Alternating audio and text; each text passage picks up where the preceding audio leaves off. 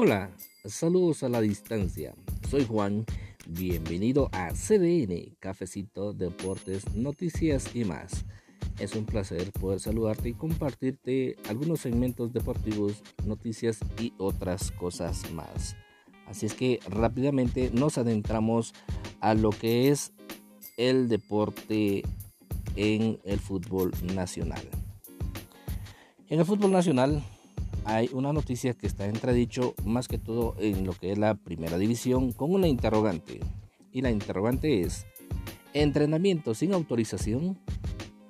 La primera división da a conocer su postura ante los rumores, debido a una serie de denuncias en redes sociales sobre los supuestos entrenamientos que están realizando algunos equipos, la Liga de Primera División fijó su, su postura sobre esta situación que contraviene las disposiciones sanitarias por el coronavirus. La Liga de Primera División de Fútbol de Guatemala, por medio de un comunicado, aclaró la situación de los entrenamientos que realizan algunos equipos a pesar de la situación sanitaria del país a causa de la pandemia del coronavirus. Otoniel Zulesio, en su calidad de gerente administrativo, reiteró que como liga son respetuosos de las disposiciones presidenciales el comunicado se emitió a raíz de algunas denuncias en diferentes redes sociales sobre algunos equipos que están realizando entrenamientos debido a sus compromisos de ascensos y descensos. Hacemos constar que la Liga de Fútbol de Primera División de no aficionados no ha autorizado a ningún club el poder iniciar sus entrenamientos, ya que velamos por la seguridad de nuestros afiliados, detalla parte del comunicado. Las series pendientes. Tras el anuncio oficial de la Federación de Fútbol sobre la cancelación del torneo Clausura 2020 en sus diferentes categorías, aún están pendientes las series de ascenso a la Liga Nacional, asimismo el repechaje por la permanencia. Achuapa estará en contra de San Pedro y Marquense en contra de Zacachispas. Ambas series aún están por disputarse y, y los ganadores ganarán su derecho a jugar en la Liga Nacional para la temporada 2020-2021. Asimismo, Sansare y Solola también deben definir su serie y el perdedor será el segundo descendido a la, a la segunda división junto al desafiliado Deportivo Chiantla. Esto es con respecto al fútbol nacional. Nos vamos rápidamente a lo que es el fútbol internacional. Y en el fútbol internacional la nota es la siguiente. El futbolista del FC Barcelona, Antoine Griezmann, encabeza el top de, las, de los mega fichajes más decepcionantes del año, según el diario español Marca. En el, último partido de la Liga Española ante el Atlético de Madrid, que eh, empataron 2 a 2, Antoine Griezmann sumó su tercera suplencia en los últimos cuatro partidos del Barcelona y así se confirmó su pérdida de protagonismo en el conjunto azulgrana en este tramo final de la temporada. Si en el Sánchez Pizjuán saltó al campo en el minuto 79 y en el Balaídos en el 81 contra su ex equipo lo hizo en el 90. Además, igual que el sábado, Martín Braithwaite fue la primera opción de refresco en la delantera. Ansu Fati también se le adelantó ante los colchoneros a la hora de ser escogido por Quique Setién entre los atacantes suplentes. El 12 de julio del 2019, el Barcelona confirmaba el fichaje de Griezmann. Después de varios rumores y a casi un año de esa transacción, el jugador no ha podido ser crucial en el equipo. En su el, con el Ajax, un equipo que deslumbró en Europa con un plantel joven, el mediocampista era considerado como uno de los mejores del mundo. Llegó al Barcelona y ahí perdió el rumbo que tenía sobre lo que es, es eh, ser un fichaje, un fichaje especial, el cual ilusionó a la afición, pero ahí quedó todo. Su estilo de juego no se ha acoplado con el equipo que dirige Quique Setién y las críticas de los aficionados no dejan de llegar. Así es que este es el, el o la noticia del fútbol internacional. Nos vamos al deporte internacional y nos adentramos a lo que es el béisbol. Las nuevas reglas del béisbol no se una de esas es no se puede escupir, tampoco discutir y habrá muchas otras pruebas más. pruebas del coronavirus cada, cada dos días, tanto para los jugadores como para los entrenadores.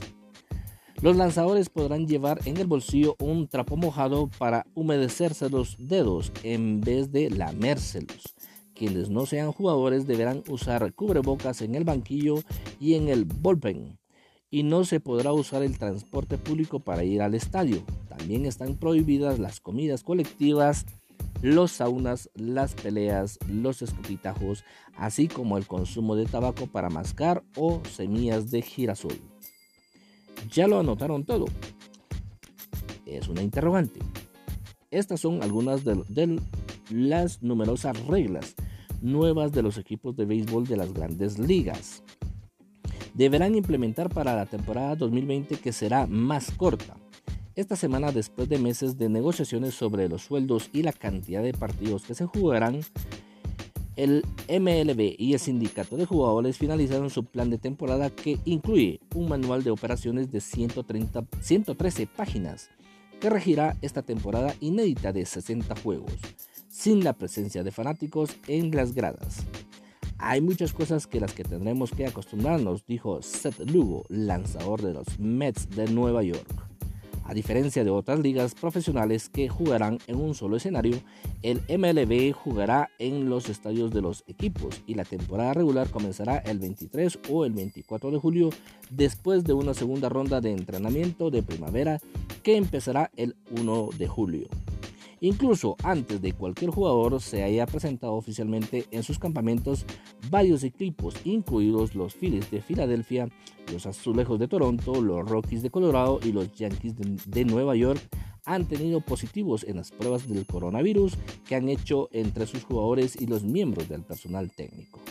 Este es un momento desafiante, pero lo enfrentaremos mientras seguimos trabajando juntos, decía la introducción del manual MLB de New York Times pudo revisar una copia de las nuevas disposiciones. El cumplimiento de los protocolos de salud y seguridad descritos en este manual aumentarán nuestras posibilidades de éxito. Esto fue el deporte internacional. Nos vamos a el segmento de escenario. En el segmento de escenario les hablaremos de Jorge Dexler. Y dice que él ofrecerá este domingo un cuidado, concierto gratis en streaming. Debido a la pandemia del coronavirus, presentaciones de Jorge Drexler han sido canceladas en varios países. El cantautor uruguayo Jorge Drexler ofrecerá el próximo domingo a las 7 de la, de la noche hora GMT un concierto en streaming en un riguroso, en un riguroso directo que será retransmitido en abierto a través de sus redes sociales y con un enorme énfasis en el cuidado de los detalles artísticos.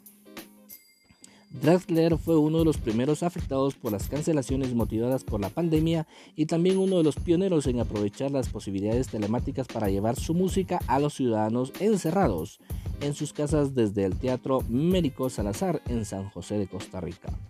La pandemia nos obligó a comunicarnos a través del Internet exclusivamente y fue importantísimo priorizar los aspectos de coloquialidad doméstica y la cercanía, pero en casi todos los casos la belleza visual y sonora fue la gran ausente, explicó el artista uruguayo.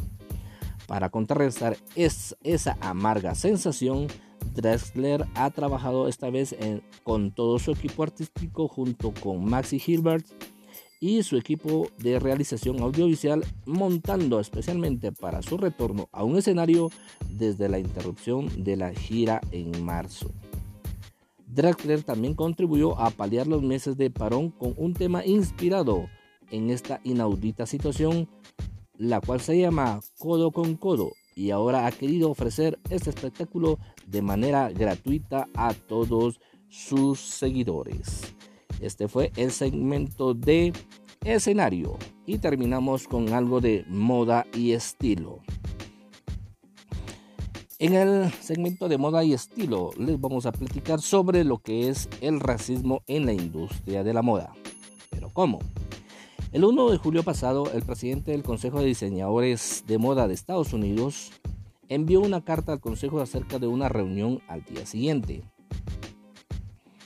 Quería que el Consejo abordara las manifestaciones del eh, movimiento Black Lives Matter en contra de la injusticia racial, dijo, y el racismo sistemático en la industria de la moda.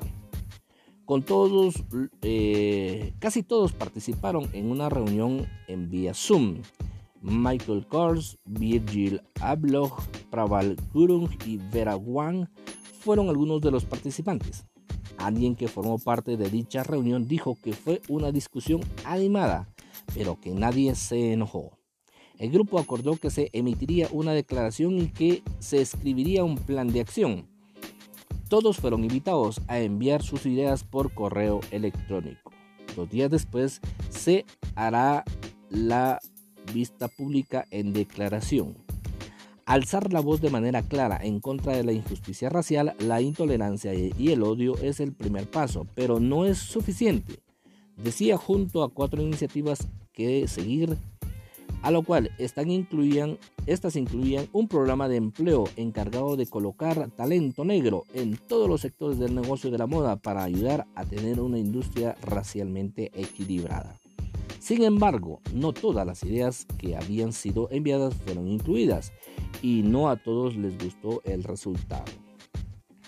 Kirby Jan Raymond, diseñador de Fire Mouse y miembro del consejo del CFDA, le dijo a Hayes Novity que se, que se trataba de una declaración tibia y color rosa que no abordaba el problema.